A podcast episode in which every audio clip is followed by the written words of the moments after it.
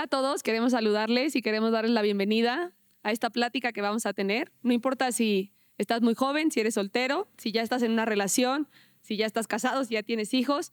Creemos que estas pláticas te pueden hablar completamente, pueden hablar completamente a tu corazón y pueden cambiar o transformar la manera en que muchas veces crecimos, pensamos y cosas que pusieron en nuestra cabeza que no tienen nada que ver o que no son lo correcto acerca de cómo Dios piensa de las relaciones. Entonces vamos a hablar con todos los que estamos acá de las relaciones y lo que me encanta es que son personas que vienen de diferentes lugares, con diferentes perspectivas y ya casados, solteros, con hijos, pero que realmente van a crear una conversación muy nutritiva y que realmente creemos que va a alimentar completamente tu vida y tu espíritu en todas las áreas. En esta ocasión vamos a desarrollar dos preguntas y la primera es, ¿cómo no desesperarme mientras espero a la persona correcta?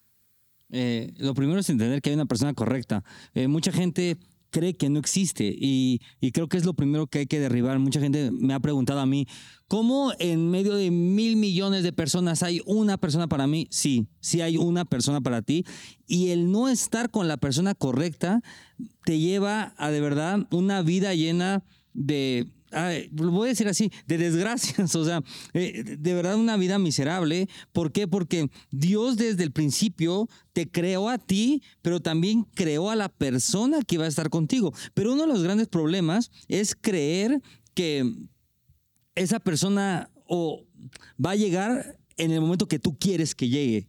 Y ese es el primer gran error. Eh, muchas veces queremos estar con alguien solamente por estar con alguien.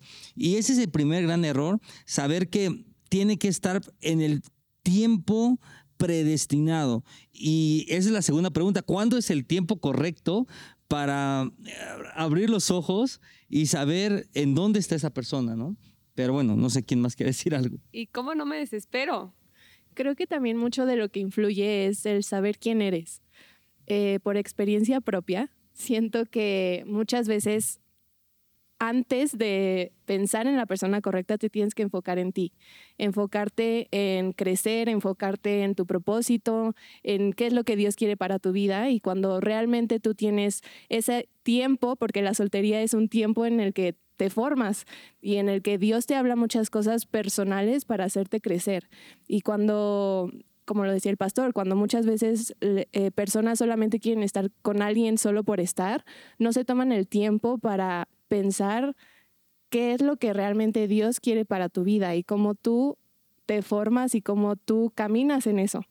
Eh, entonces creo que muchas veces, o la clave, yo diría, o mi clave para esperar, sería enfocarme en mí, enfocarme en mi propósito, enfocarme en crecer y enfocarme en, que Dios me dé más visión, más perspectiva para saber qué persona va a sumar o hacer clic con lo que ya formé. Es que el primer error y la primera tontería que la gente hace es querer buscar a alguien y no saber ni siquiera quiénes son ellos mismos. ¿Me explico?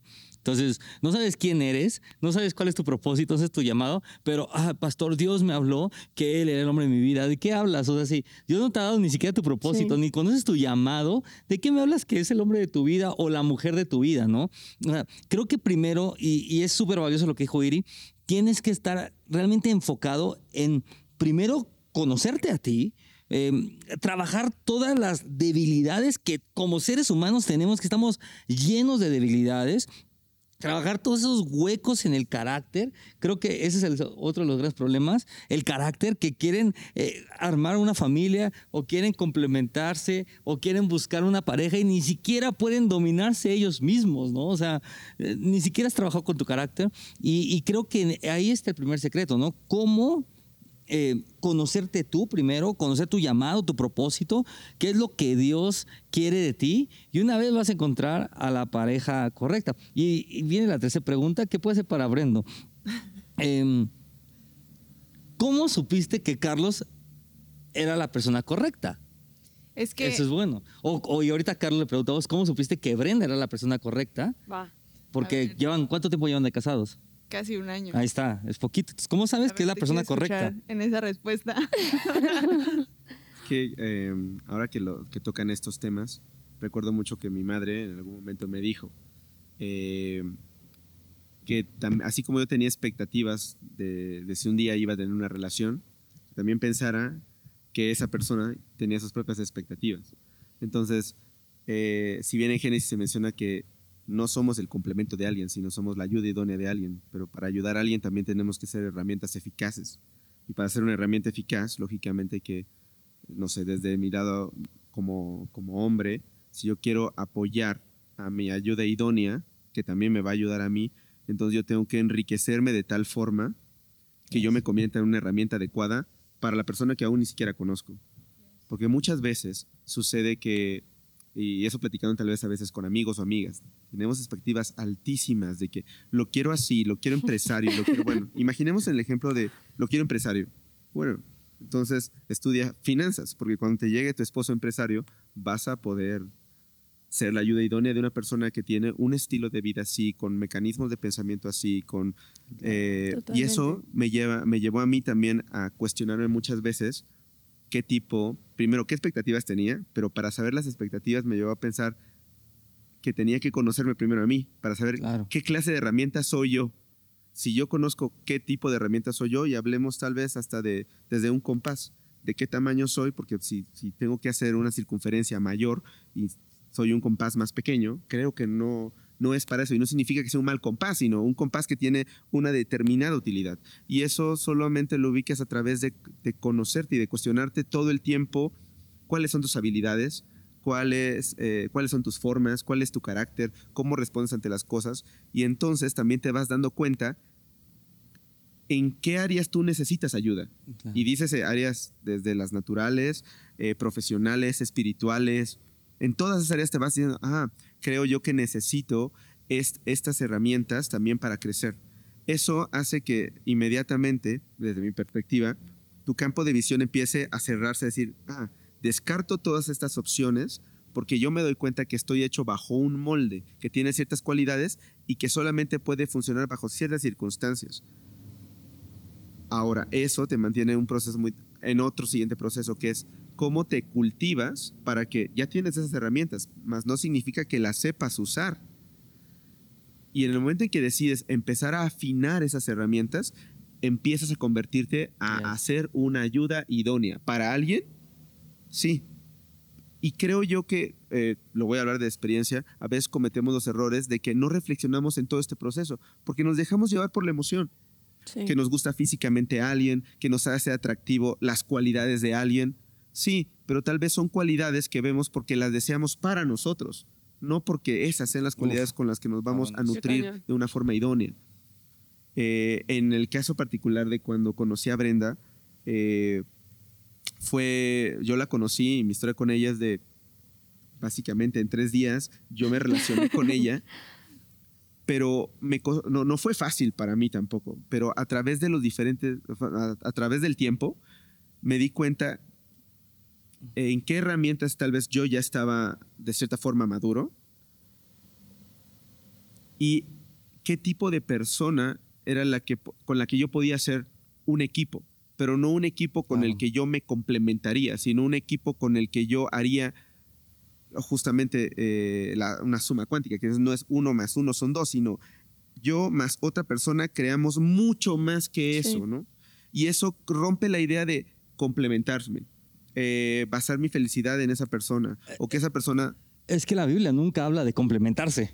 O sea, la Biblia nunca dice, eh, hice el complemento perfecto. No. O sea, la Biblia habla, dice la ayuda. Si quitamos, cambiamos la palabra ayuda, la herramienta. La persona que juntos van a lograr un, algo grandísimo, ¿no? No, no algo sencillo.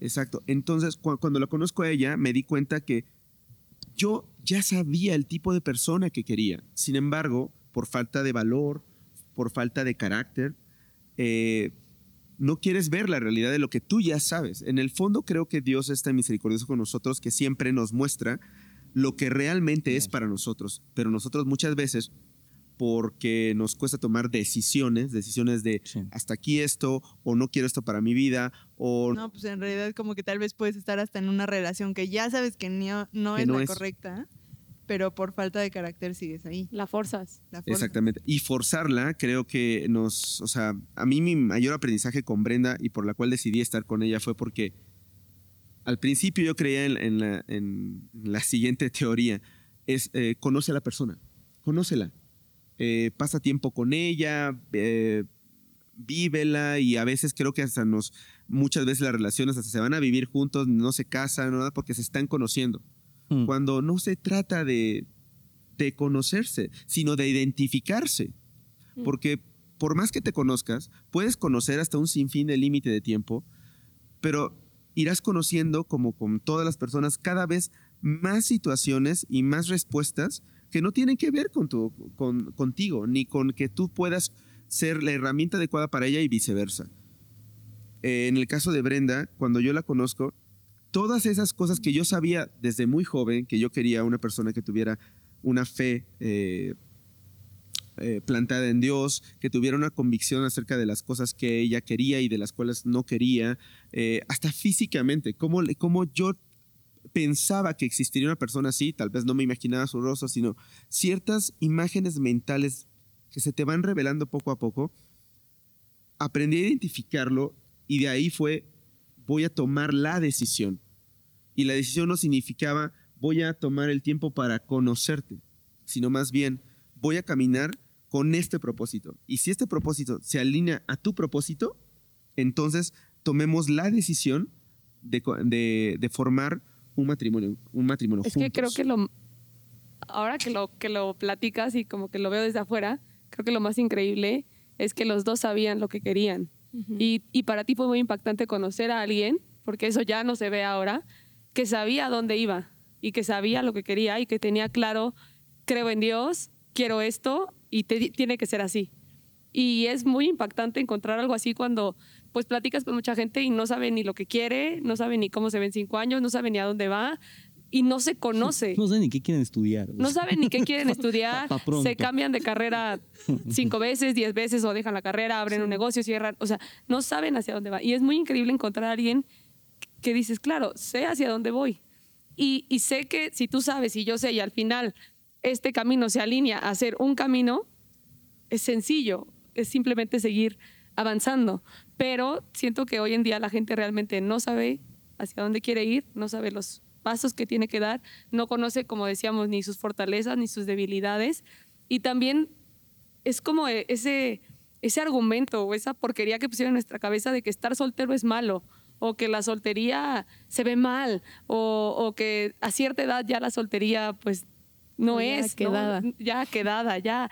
eh, y, y estar soltero no es nada malo. O sea, no creo que es algo... No, creo que eh, es todo lo contrario. Creo que el primer gran problema de las personas es no saber estar solos. Totalmente. O sea, el primer Totalmente. gran problema. O sea, y estoy hablando de grandes, gran problema. O sea, antes de no saber ni siquiera a dónde voy, es, no sé, estar solo. No sé estar solo. Nosotros eh, eh, por años fuimos pastores de jóvenes. Ahora ya no, gracias a Dios. Eh, pero por años fuimos pastores de jóvenes y era triste, o sea, era de jalarte los pelos Sí. que de verdad no podían estar solos. Terminaban una relación y ni siquiera habían terminado la relación y ya estaban metidos en otra relación y ni siquiera terminaron otra relación y estaban metidos en y otra en esta relación. repetían el ciclo de esta la y. No, y y, es- cuando te das cuenta es eso. O sea, veías 15 relaciones en un año, ¿no? O sea, Sí. no, no, no, no es normal esto. Y las 15 terminaban de la misma manera, por la misma causa, y tú hablabas con las personas y dices, que es que creo que el problema está en ti, y de repente decían, sí, claro, Y corte A, está en otra relación, ¿no? Iba a terminar igual, y te decían, esta sí es diferente, y terminaba igual, porque el gran problema de la gente es no saber estar sola. Y cuando tú no sabes estar solo, no sabes estar con alguien. Pero ¿por qué creen ¿Oíste lo que dije? que la gente no sabe estar sola? No, porque, porque da miedo estar solo, porque la, sole- no, porque la soledad es confrontativa. Sí. Sí. Wow. O sea, porque si yo estoy con alguien, puedo culpar a ese alguien Puedo ocultar cosas, Puedo ocultar fingir cosas. ser alguien. y puedo culpar también esa relación Y puedo culpar 325 factores. Y estoy hablando aún de, de los papás. O sea, cuando estás súper apegado con tus padres, cuando todo esto, o sea, al final ya puedo culpar a mis papás del fracaso que yo tengo, cuando yo puedo culpar a mi, a mi novia del Qué fracaso que tengo, puedo culpar a mi novio del fracaso que tengo, de que no estoy saliendo adelante y que todo es muy malo y que la vida es muy mala y que todos son unos desgraciados conmigo.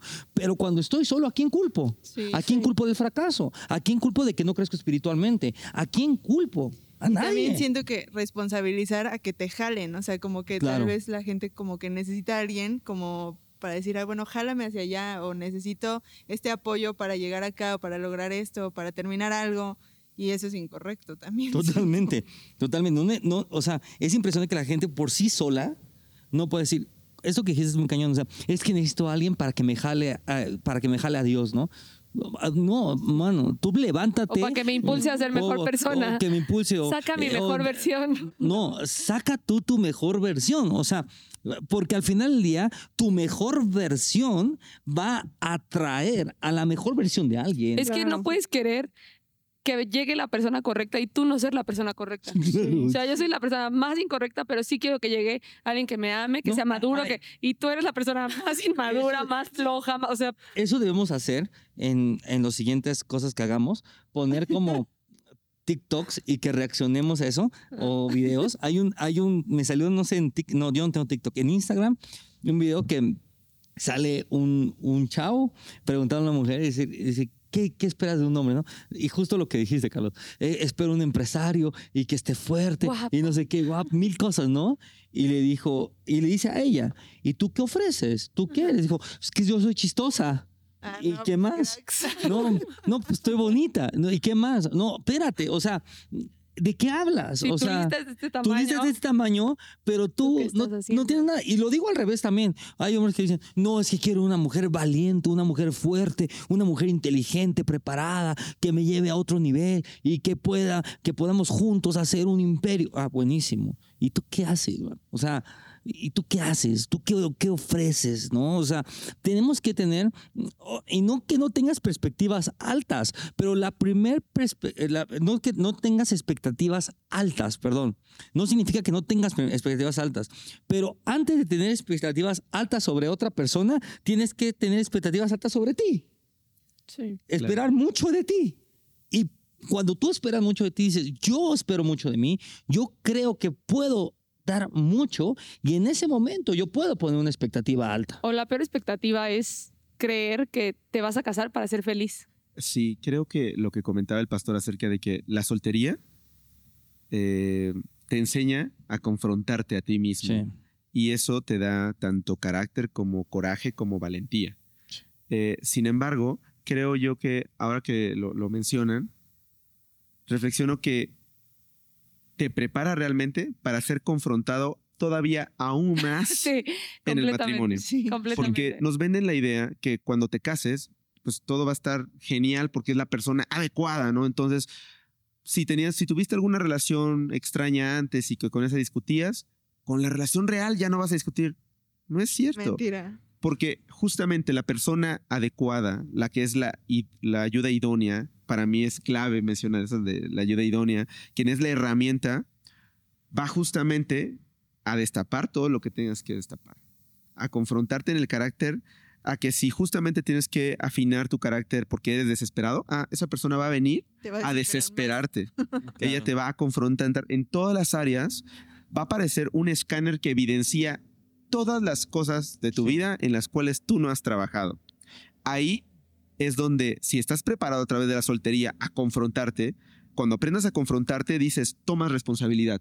Lo voy a cambiar porque justamente voy a hacer de esto una herramienta de crecimiento. Si Eh, ya ahora estás con la herramienta de crecimiento, entonces tienes dos opciones. Que es que creo que muchas veces, a veces el divorcio sucede porque no tienes la capacidad de confrontarte. Es difícil. O está es el confrontamiento, pero no el deseo de cambiar. O sea, es, es el egoísmo tal de que cambie él, que Y- cambie ella. Yo estoy bien. No, y no solamente eso, o sea, lo que dijiste, Carlos, es brutal porque cuando vemos eso, el primer año de matrimonio, eh, vemos una, si es la persona correcta, empieza a salir, a sacar justo todo eso. Si necesitabas, si eres desesperado, te desespera más, porque al final del día Dios quiere tratar eso. Y por eso hoy vemos que el primer año un montón de gente se divorcia. Y lo más fácil es decir, me divorcio, me voy. ¿Por qué? Porque no estoy dispuesto a cambiar, porque no estoy dispuesto ni siquiera, ya olvídate de cambiar, no estoy ni siquiera dispuesto a reconocer que tengo esta condición en mi vida. Algo tan sencillo, no, ya olvídate de cambiar. No estoy dispuesto a reconocer que soy violento. No, Sí, no, no lo veo. no lo veo. Y si lo llego a ver, Es normal. el día que él cambie, yo cambio. El día que ha- haya un cambio en él, porque él es el que está mal, porque Sí. él es el error, porque él es lo que estoy viendo todo el tiempo que Sí. está mal y él es la consecuencia de esto que está pasando. Él es la razón por la cual peleamos. Y, y creo que realmente la gente está lista para casarse cuando eh, tenía algo anotado aquí que es increíble. Cuando estás listo para trabajar para que alguien más descanse, a comer, a dejar de comer para que alguien más coma, a Sí. morir para que alguien más viva. Y vivimos en una generación llena de egoísmo, que justo el egoísmo no te deja ver las cosas que estás mal, Sí. las cosas que estás haciendo mal. Gente no está dispuesta a trabajar para que alguien más descanse. Gente no está dispuesta a eh, quitarse el pan de la boca para eso. dárselo al que tienes a un O sea, lado. hoy oyes gente como, bueno, mita y mita, ¿eh? Porque, ¿qué hablas? Sí, o te aconsejan, es que tú, tú no mereces eso. Sí. Tú mereces lo más algo. importante. Tú eres lo más importante. ¿Según quién? Sí. Merezco ¿Según abundancia, quién? merezco amor, No, merezco... a ver, yo quiero decir algo que soy fan de decirlo y me encanta repetirlo. Tú no mereces nada. Lo que mereces es la muerte porque la paga del pecado es muerte. O sea, Sí. la Biblia dice eso. Por misericordia. O sea, ya no les voy a hablar Esto era de lo que, que, mereces abundancia. que se enojara. Por misericordia respiramos. Sí. Ojo, o sea, no le estoy diciendo que por, no, no estoy diciendo comemos, tenemos un techo, no. Por misericordia respiramos, Sí. de entrada. Entonces, cuando oyes eso donde yo merezco algo más, no merezco, no, espérate, no merecemos nada. Ahora viene lo interesante, en la misericordia, en la gracia de Dios, en el favor de Dios, Dios dice, yo quiero que mis hijos o hijas vivan plenos.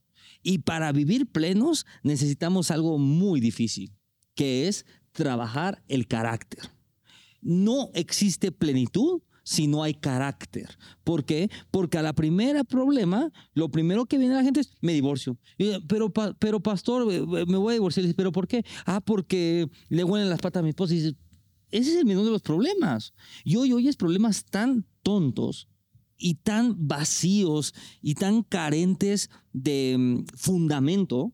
Problemas que no son problemas, Problemas problemas, que no realmente cuando estamos de este lado y los escuchamos, te das cuenta que hay una solución, que no es un problema. No, pero realmente te das cuenta que, que todo el 90% de los problemas en los matrimonios radican en dos cosas, Ego. en dos grandes grupos. Número uno, el ego, o número, eh, sí, o el egoísmo, vamos a decirlo así. Y número dos, la falta de carácter, o la falta de pantalones, o como le quieran llamar. Entonces, tienes una falta de carácter, falta de pantalones, falta de responsabilidad.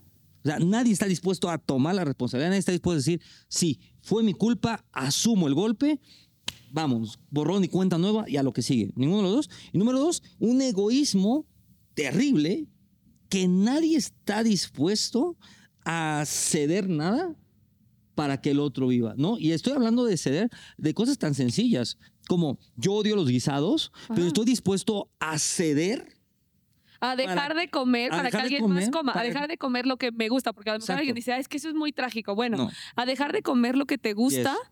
para comer lo que alguien más quiere comer. Sí, ¿No? O sea, totalmente. a que si el de al lado se enferma, pues dejo de ir a trabajar ese día para, Cuidar. para cuidarlo.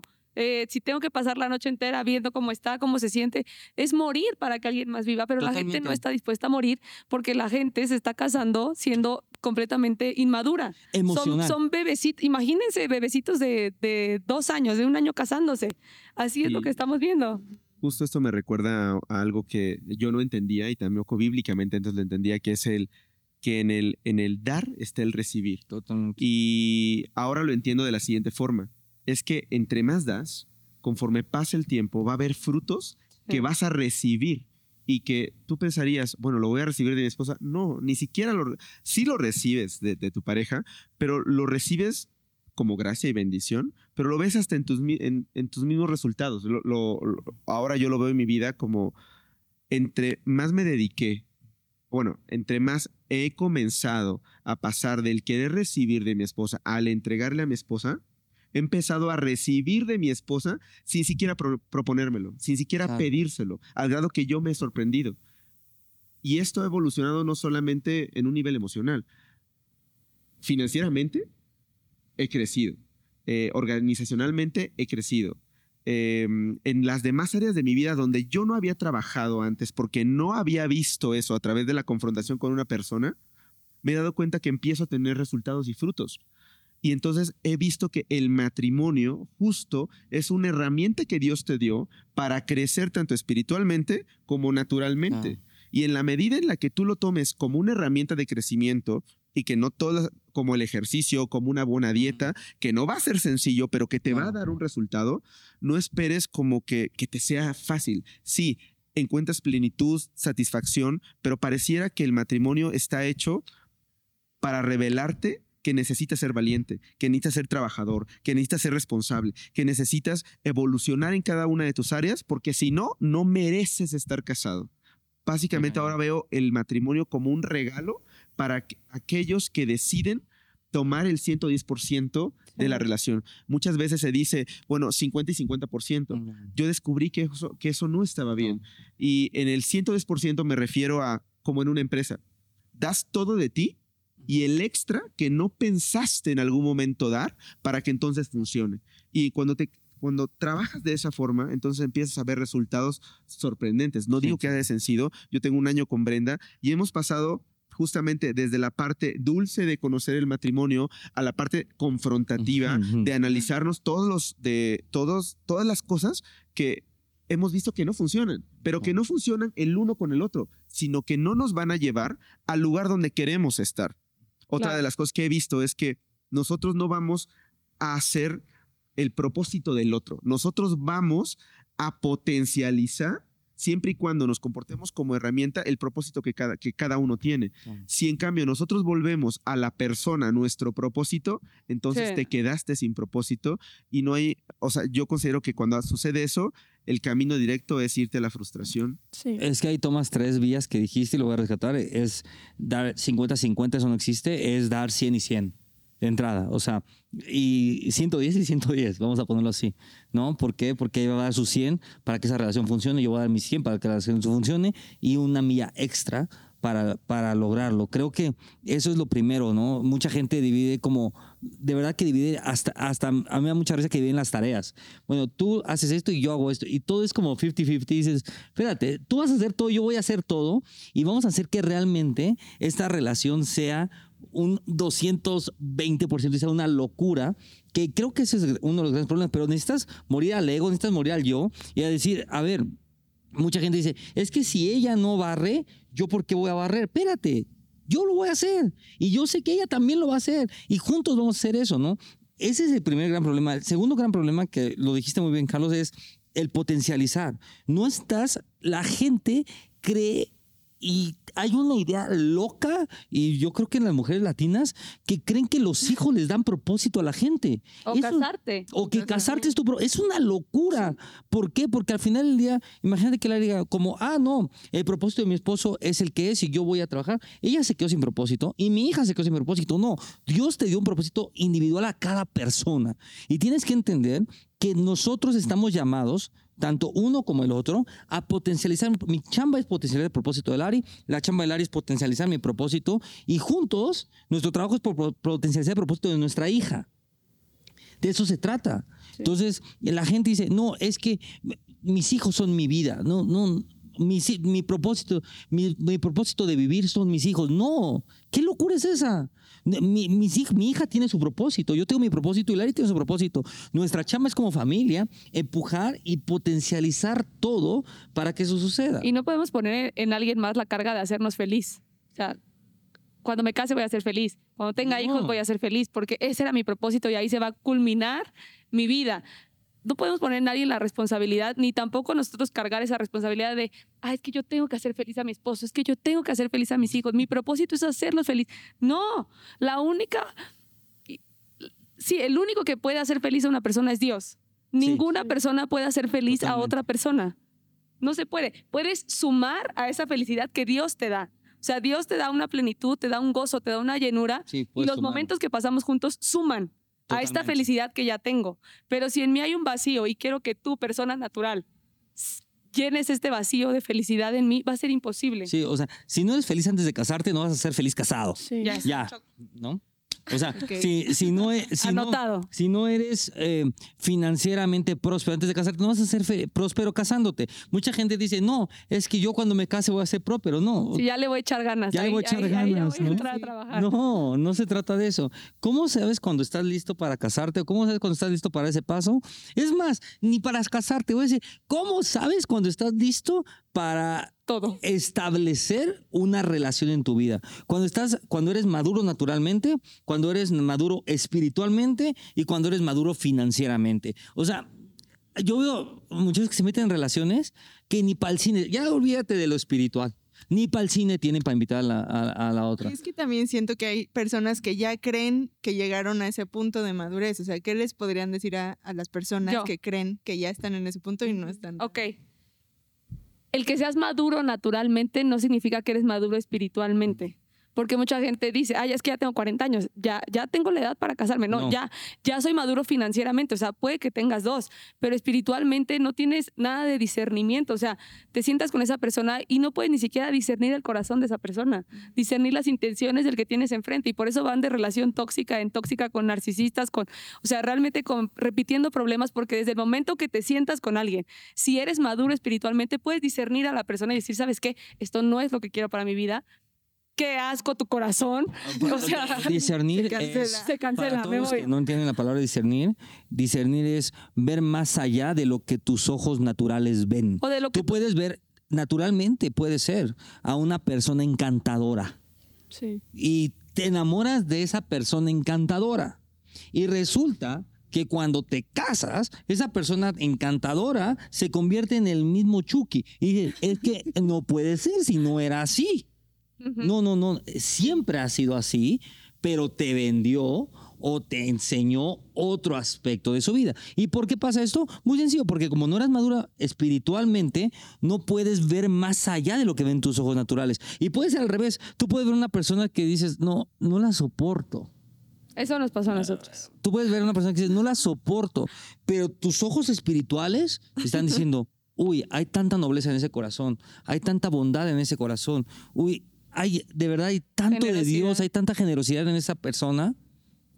Y aunque tus ojos naturales no lo ven, dices, no hay manera que sea, yo creo que el diablo me está engañando. Ojo, no. pero el discernimiento no es el corazón, porque No. la gente va a lo mejor cree que es que se trata de una corazonada. No, la Biblia dice que el corazón es engañoso. No escuchen a su corazón. No se trata de lo que el, corazón te hable de alguien más, sino lo que tu espíritu te va a mostrar del de- espíritu de la otra persona. del espíritu de la otra persona. Sí. Entonces, pero también, como dice Bren, ¿cómo la gente entonces va a poder ser maduro espiritualmente?